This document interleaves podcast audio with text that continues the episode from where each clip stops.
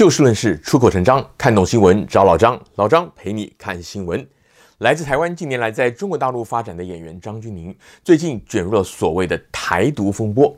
关心两岸新闻的朋友，可能您都晓得这个消息。基本上啊，他是被中国大陆网民挖出来，在差不多十一年前，他就读台湾中央大学研究所的时候啊，他的论文题目是《我国演艺人员经济管理之法治问题》，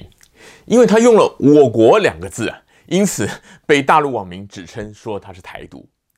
尽管张钧甯工作室正式的在微博发文表示啊，张钧甯没有台独立场，坚定认同自己的中国人身份，但还是有很多的网民攻击他，并且质疑他为什么只在微博、微信上发文，不敢在台湾人也广泛使用的脸书还有 IG，就是 Instagram 上面发表同样的声明呢？而与此同时啊，台湾也有许多的网友以及一些网络的意见领袖，就是所谓的 KOL，对张钧甯明嘲暗讽，说他舔共卖台，只想赚人民币，不挺台湾，让原本形象清新、被视为优质艺人的张钧甯呢，一夜之间变得是里外不是人。今天节目的题目我定的是去中心化的网军和失控的民意。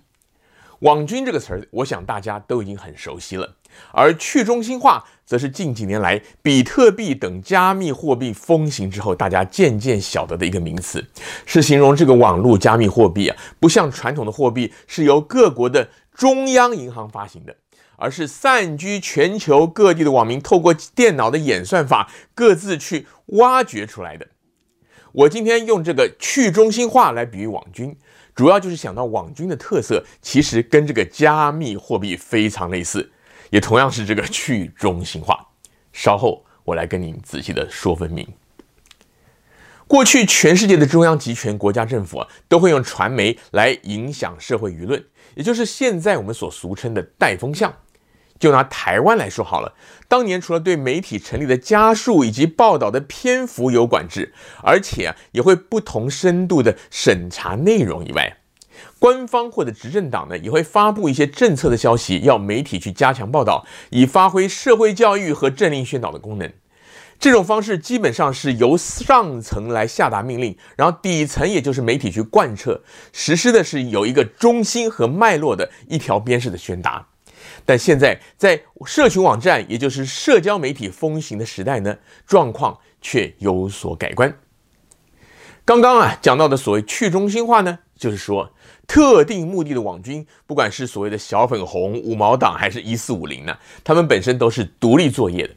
在大部分的情况之下，他们只是按照上面给他们大原则，然后自己去判断、灵活的运用。如此一来，才能够争取时效，不需要层层的上报去等待命令。但是问题就在于啊，这些网军或者网红，他们对于上头的政策也好、心思也好啊，未必理解的透彻。或者说琢磨的拿捏的够精准，因此啊，往往会出现操之过急或者过分解读的情况。在过去，只有大众传媒可以广泛的触及并且影响民众的年代，就算有这种擦枪走火的情况，官方也可以透过更正报道或者正式的声明来澄清，并且扭转整体的舆论风向。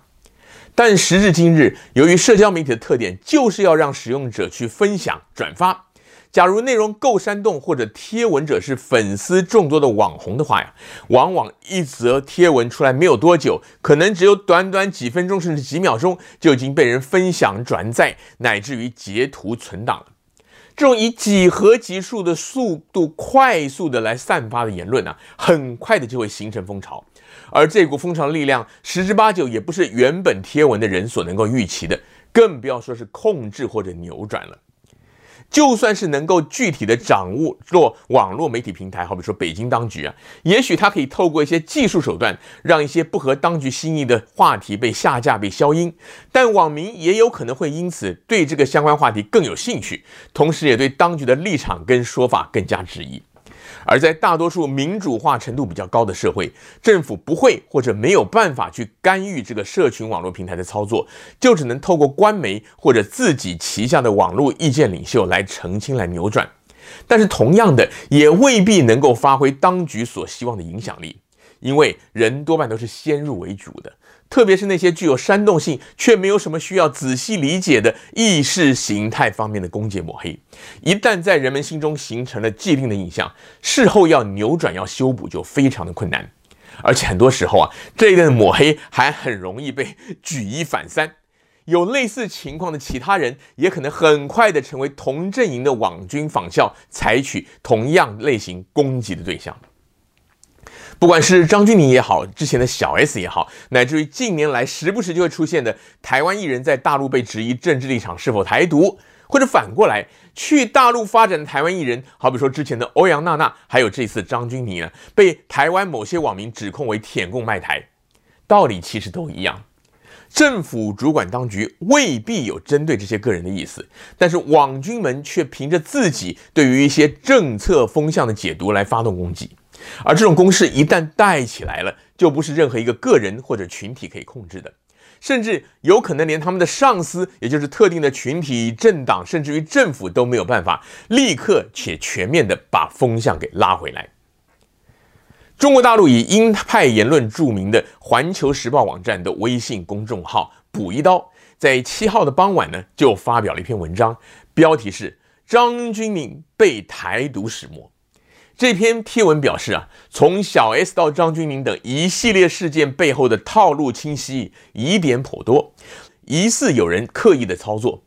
而文中详细的列出了他们所谓民进党网军常见的操作手法，又提到张钧甯过去在中国大陆的言行，好比说贴文祝贺十一国庆，主动退代言来力挺新疆棉，以及慈善捐款等等啊。认定这是民进党当局试图加剧两岸对立的挑拨行为，呼吁大陆网民要看艺人一贯的表现，不能把人一闷棍打死，那样反而上了民进党挑动两岸对立的当。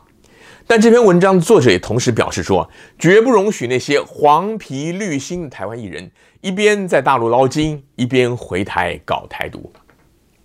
虽然这篇文章里面描述的所谓民进党网军操作的手法呀，的确跟近年来台湾流行的所谓“一四五零”网军的手法有几分相似，不过以老张个人对于台湾政治与民情的了解，觉得张钧甯被指控台独，不太像是被民进党网军操弄的。因为相较于欧阳娜娜跟小 S，张钧甯在台湾人眼中算是很温和而且作风低调的艺人，也从来没有卷入过什么政治，特别是统独方面的争议当中。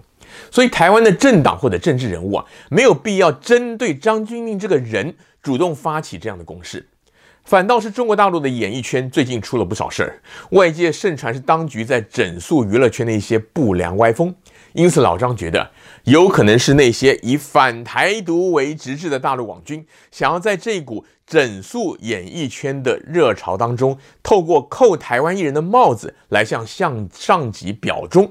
然而，就像这个《环球时报》所说的，张钧甯虽然低调，但是基本上他很配合中国大陆当局的路线，甚至还可以作为表率。因此，官媒才出来踩刹车，希望网民不要不分青红皂白的乱棒打死像张钧甯这样配合当局政策的台湾艺人。至于台湾网友跟网红名嘴的回应啊，老张觉得也是一样的情况。那些有系统、有组织的攻击张钧甯舔共的贴文，十之八九都是那些平常就专门负责抹红对手，动不动就说别人舔共的网军，条件反射之下的制式回应。原因很简单，以目前两岸的政治对立以及民间互相仇恨的氛围啊，假如民进党政府要借此来做文章的话，力挺张钧甯都来不及，怎么还会去落井下石呢？这些辱骂张钧甯，乃至于所有前往大陆发展的艺人，甚至台商，都是舔共卖台的。基本上啊，他们就是最低阶的网军。他们没有最基本的政治判断力，只知道看见“中国”两个字就去抹红。可是他们却在独立作业的时候尽忠职守。看见台湾艺人在大陆闹出新闻，就见猎心喜，出手抹红，完全没有想到以反共仇中的政治宣传角度来讲，此刻对张钧甯出手相救啊，其实会比落井下石要更有用得多。从这个例子就可以看出，在网军当道的时代，虽然政府或者政党乃至于有财力者想要透过专业手段来操弄舆论，并非难事。但是问题可能在于这个所托非人的可能性很大。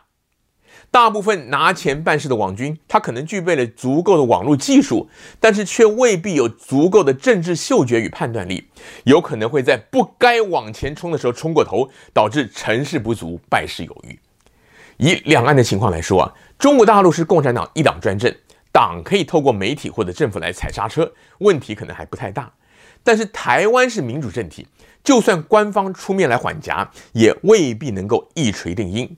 更糟糕的是啊。当权者假如对网军没有办法严密掌控的话，很可能会把网军打造的舆论风向当成是真正的民意，从而基于选票的考量，顺着这股民意走，对局势产生严重的误判。执政党如果一心的只考虑选举的胜败，而被手下暴走的这些网军所营造出来的失控的假民意给牵着鼻子走的话，失去选校选票其实还算小事儿，就怕在关键的重大决策上也同样的误判局势，那么后果就真的不堪设想了。今天节目的时间又到了，欢迎您下次继续的找就事论事、出口成章的老张陪您一起看新闻。